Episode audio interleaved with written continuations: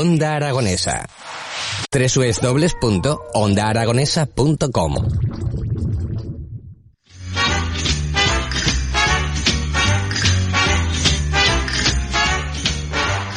Como todos los días, a partir de las nueve, nos dedicamos a viajar y de la mano de esta sintonía que me encanta, hoy nos vamos a una localidad que la tenemos a 42 kilómetros de Zaragoza y que tiene mucho, mucho que descubrir. Nos vamos hasta Quinto y para eso, para descubrirlo, tengo a su alcalde al otro lado del teléfono, Jesús Morales. Buenos días. Buenos días, Javier, ¿cómo estáis? Pues encantador de saludarte y conocer un poco más Quinto. Eh, ¿Es Quinto o Quinto de Ebro, para empezar? es solamente Quinto, es solamente Quinto. Quinto. Durante muchos años se le ha dicho Quinto de Ebro, pero realmente el nombre oficial del municipio es tan solo Quinto porque no hay ningún otro que, que se llame igual, por tanto no hay ninguna necesidad de apellidarlo. Está clarísimo. Quinto, ¿y de dónde viene Quinto? Bueno, pues quinto viene de, del origen romano, ¿no? De, de, una palabra que era quintus, que era el quinto miliario que distaba a Velilla, que Velilla era una colonia y muy importante romana uh -huh. eh, del siglo I antes de Cristo, que era Lepida Celsa. Entonces, por la distancia que teníamos a Velilla, pues eh, éramos el quintus, el quintus milario. Entonces, bueno, pues eh, de ahí viene la palabra eh, y el origen de nuestro pueblo pues hace 21 siglos. Fíjate, porque desde luego Quinto no se hizo ayer, ¿eh? Quinto tiene, no. tiene una historia tremenda y que muchos aragoneses desconocemos, ¿eh? Y nuestro cometido es eso, sacarlo un poco, un poco a la luz, porque tenemos hasta, hasta detalles de la prehistoria, tenemos en Quinto, ¿no? Bueno, sí, es verdad, hay, hay yacimientos, eh, hay yacimientos que, que, se puede todavía, o algunas eh, personas eh, que recorren mucho el monte, como pueden ser los agricultores o los cazadores, han encontrado algún tipo de vasijas eh, pues de más de 2.000 años de, de historia. Uh -huh. y, y, bueno, eh, Quinto lo que es hoy, pues es fundamentalmente la suma de todas esas civilizaciones que han ido pasando y que han ido dejando su impronta en la configuración de sus calles, en los principales edificios que hoy tenemos. Uh -huh. Y bueno, y eso hace que Quinto sea un pueblo pues muy, no sé, como decir, como cosmopolita, ¿no? Sí, sí, sí, no, es muy especial, porque claro, es que estamos hablando, bueno, vamos a, a, desmenuzarlo todo poco a poco, que se han encontrado hasta restos de molinos, ¿no? Molinos de mano y, en fin, y conchas de, de almejas de río, en fin, una cantidad de, de detalles que nos hacen prever que ahí hubo mucha vida, fíjate, desde la primera edad de hierro, ¿no? Bueno, yo no me atrevería a decir tanto porque no lo conozco en profundidad, pero sí que es cierto que bueno eh, es un municipio situado en el, eh, en el mismo valle del Ebro.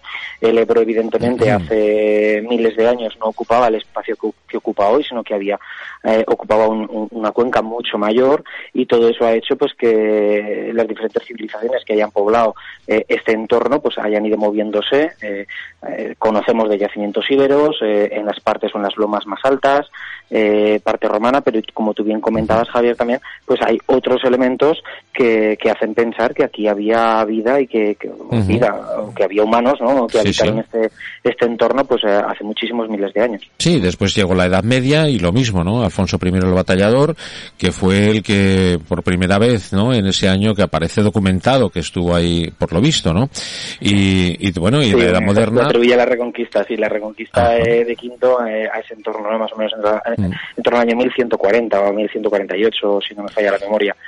Y no. desde entonces, pues bueno, ha habido muchos acontecimientos. Sí, pues si hablamos de la Edad Moderna, ha sido protagonista desde la Guerra de Sucesión, que, que ahí uh -huh. ya estaba metido a favor de los Borbones, y, uh -huh. y después, bueno, en, en, la Edad Contemporánea, pues eh, ha tocado sufrir mucho, ¿no? En la Guerra Civil fue una de las castigadas, ¿no? Quinto. Sí, fue muy castigado. Y, y, volviendo a la que tú comentabas, ¿no? A la guerra de sucesión entre los, los Borbones y los Austrias, uh -huh. es, es, entonces cuando a Quinto se le atribuye el título de lealísima villa, porque fue uno de los pocos de los pocos municipios en Aragón que se puso a favor de los Borbones. Entonces fue Felipe V quien dotó de ese título en, un acontecimiento que, que, está aquí en una en una baldosa grabada en Quinto que dice que el día quinto del mes quinto del año quinto entró en Quinto Felipe V.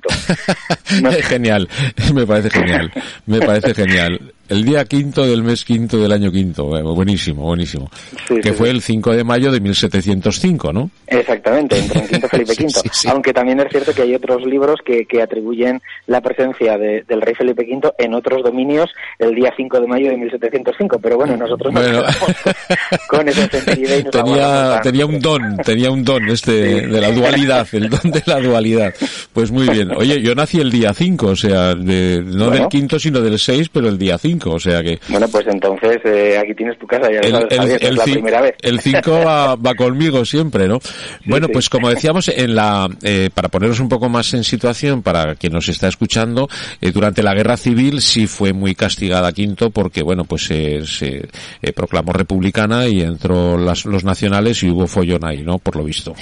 Bueno, sí, realmente eh, no es que se proclamara tanto republicana, sino que es que en Quinto ya había, desde el año 34 había un gobierno eh, liderado por Izquierda Republicana o Izquierda Socialista en ese momento, eh, y cuando se produce el alzamiento del 18 de julio, pues bueno, una columna militar se, se dirige hacia Alcañiz, creo que era para liberar al general Muro, que estaba allí estaba allí prisionero, y entonces al pasar por Quinto, pues eh, hay un acontecimiento, unos disparos cruzados en lo que es ahora la Nacional 232, eh, los, eh, el bando sublevado para enfrente del centro republicano entra allí y allí asesinan al, al que era entonces alcalde de Quinto. Entonces, desde ese momento, Quinto queda en ese momento en posesión de los nacionales durante 13 meses hasta que es liberado en, en, agosto del 37 y todo eso es lo que le permite, o sea, lo que le, le hace a Quinto sufrir de una manera tan, dura, ¿no?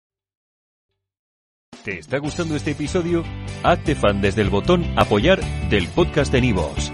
Elige tu aportación y podrás escuchar este y el resto de sus episodios extra. Además, ayudarás a su productor a seguir creando contenido con la misma pasión y dedicación.